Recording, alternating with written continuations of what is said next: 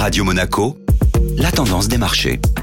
Radio Monaco, la tendance des marchés avec Société Générale Private Banking. Bonjour Gabriel Sultan. Bonjour Benjamin. Les marchés actions américains ont ouvert sous tension hier avant la Fed. Les principaux indices américains évoluaient dans le rouge hier pendant la première moitié de séance. Les valeurs technologiques ont pesé sur le marché après une publication jugée décevante pour Alphabet, la maison mère de Google, et les hausses des coûts liées à l'intelligence artificielle. À la clôture européenne, les indices S&P 500 et Nasdaq 100 fléchissaient respectivement de 0,87 et 1,46%. Du côté des données macroéconomiques, le nombre de créations d'emplois a été bien inférieur aux attentes aux États-Unis. Après cette nouvelle, nous avons pu voir les rendements du 10 ans américain repasser sous la barre symbolique des 4%, les investisseurs espérant ainsi un discours accommodant de la part de la Fed. Comment s'est déroulée la séance du côté du vieux continent? Côté européen, après un début de séance positif pour l'Eurostock 50, les indices actions ont effacé leurs gains pour passer en territoire négatif aux alentours de 15h30 dans le sillage du marché action américain. Finalement, l'Eurostock 50 a clôturé en baisse de 0,31%. Bonne journée à tous